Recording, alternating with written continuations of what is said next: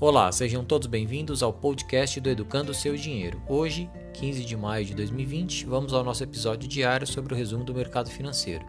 Nos ajudem compartilhando em suas redes sociais nosso podcast aqui no Spotify.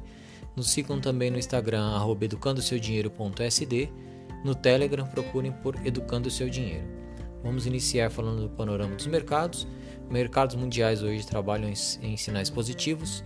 É, chegaram a sofrer na, na parte da manhã a, um, um, uma leve baixa aí após sair a notícia de um terremoto ter atingido a Califórnia, é, porém sem maiores danos. Consequentemente, após as informações, os mercados recuperaram aí, com exceção do mercado brasileiro. Né?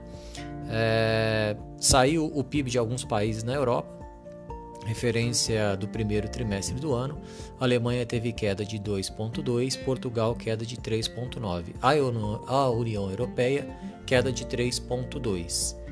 A vendas no varejo nos Estados Unidos cai 16,4%, acima da expectativa que era uma queda de só 12%. Petróleo segue forte e alta após os ajustes uh, que a gente uh, fez a informação ontem. WTI negociado nos Estados Unidos alta de 7,80% e o Brent negociado em Londres alta de 5,49%. Uh, ah, falando do cenário interno, né, o Brasil, cenário político aí com um novo capítulo dentro da saúde. Hoje o, o atual ministro, né, Nelson Teixe pede sua demissão. Principais motivos dessa, dessa demissão são as divergências de ideias com o presidente Bolsonaro para a condução da crise de saúde que o país vive. Com isso, o nosso mercado aqui sentiu bastante. Foi praticamente aí o único mercado que fechou é, negativo, é, com mais essa incerteza política é, no cenário conturbado que o país vem vivendo. É, o Brasil divulgou que tem 202.918 casos confirmados de Covid, uh, 109.446 casos em andamento, 79.479 casos de pessoas recuperadas.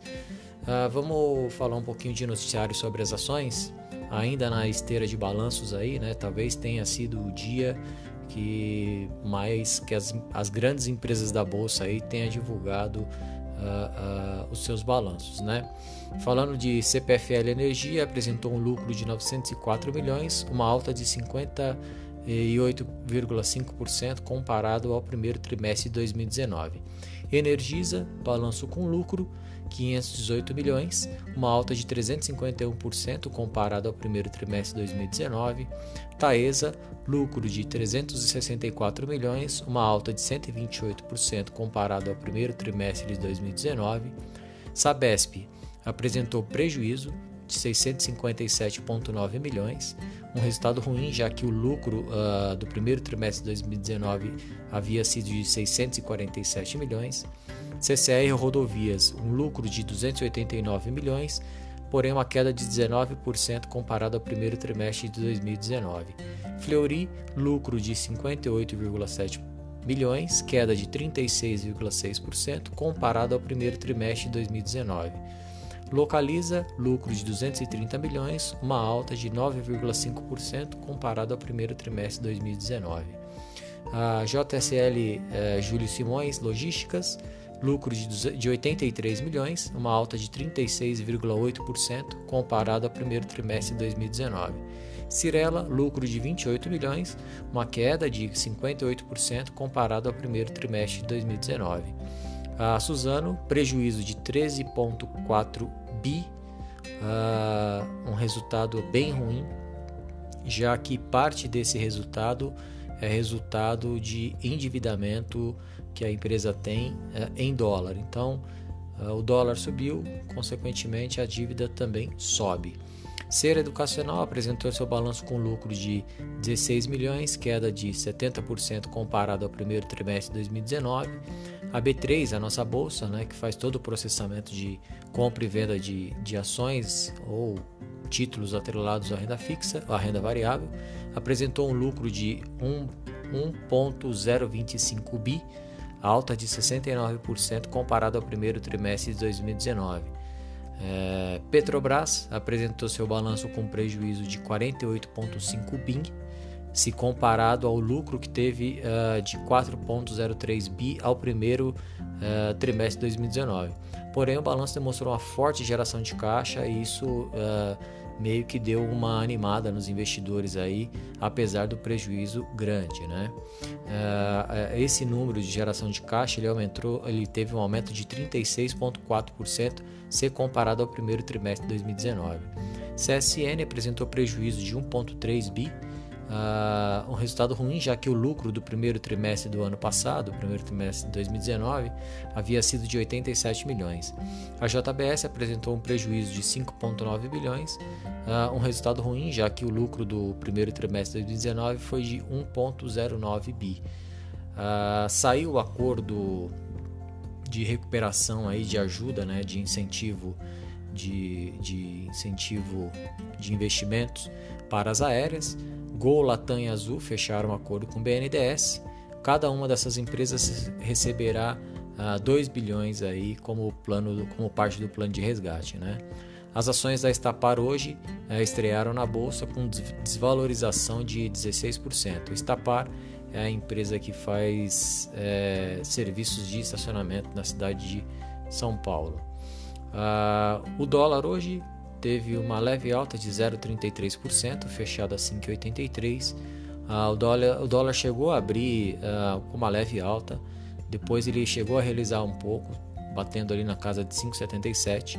Com o anúncio da demissão do, do ministro de saúde, do, do, ministro da Saúde, Nelson Teck, ah, o dólar subiu forte e acabou fechando próximo das suas máximas aí. Vamos dar uma passada pelos índices mundiais. A Xangai na China fechou com, com uma leve queda de 0,07%. Nikkei no Japão alta de 0,62%. Alemanha alta de 1,24%. Londres alta de 1,01%. França alta de 0,11%. Espanha queda de 1,08%. Itália queda de 0,09%. Portugal alta de 0,94%. Mercados americanos, alta no Nasdaq de 0,79, S&P alta de 0,39, Dow Jones alta de 0,25. Mercado brasileiro, Ibovespa hoje sofreu aí com essa questão da, da, do pedido de demissão do ministro da Saúde Nelson Tech, fecha com queda de 1,84% a 77.556 pontos. É um dia típico de notícia ruim. Abriu o mercado hoje abriu em leve alta, chegou a operar aí a, a, com ganhos de 0,6%. Uh, daí saiu a notícia do pedido de demissão, uh, o mercado realizou forte, né? a bolsa chegou, saiu de 78,5, veio bater 77,5, caiu mil pontos aí de forma rápida e brusca. A partir daí andou meio sem direção, mas agora no final da tarde acabou cedendo mais um pouco, fechando aí muito próximo da sua mínima do dia, né? É, por hora a gente segue nessa região de indefinição do mercado, que é entre os 72 mil e os 81.500 pontos, aguardando sair dessa faixa é, é, para a gente entender se o mercado pode aí dar maiores altas ou ceder mais um pouco. Vamos ter que aguardar por hora. A única coisa que a gente consegue ver é que uh, o mercado hoje ele está praticamente aí andando de lado há um mês, né? Se a gente puxa as cotações aí de, comparado ao mês de abril, a gente vai ver que o mercado subiu, foi próximo lá de 81, voltou agora próximo dos 75, né? Já então assim, tem uma região aí é, de bastante briga, de bastante é, é, de, demonstra ali bastante participação do, do, dos investidores, mas por hora sem um direcionamento mais claro, né? Vamos falar um pouquinho de maiores altas e maiores baixas, né? Por, no lado das maiores altas do, do índice Bovespa, a Ering fechou com alta de 7,84, Braskem alta de 5,73, TOTUS alta, alta de 5,41, B3 alta de 4,55 e a Gol alta de 4,12. Nas maiores baixas, Pão de Açúcar queda de 7,93, Cirela queda de 7,19, Gerdau queda de 6,98, CSN queda de 6,08, Sabesp queda de 5,83. As demais blue chips do nosso índice Itaú queda de 3,32, Bradesco queda de 3,80, Petrobras queda de 1,83 e a Vale leve alta de 0,12.